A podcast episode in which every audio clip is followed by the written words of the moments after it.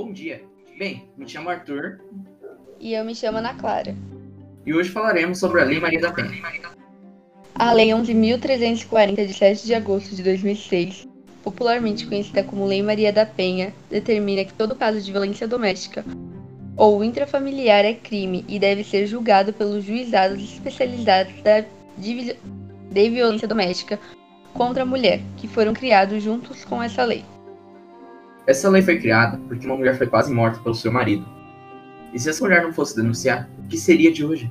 Hoje em dia, a mulher pode denunciar livremente, porém se tem dificuldades ainda. Muitas mulheres sofrem por causa disso e nada era feito. Graças a essa lei, as mulheres estão bem mais seguras, entre aspas, claro. São mais ou menos 5 mulheres mortas por hora por causa de violência doméstica, só por serem do gênero feminino tiveram 648 mulheres assassinadas em cinco estados do Brasil. E isso em um ano. A lei realmente é de extrema importância perante a sociedade que até ontem aceitava mulheres sendo agredidas em seus ambientes familiares. Fico triste por termos a necessidade de uma lei para nos sentirmos mais seguras.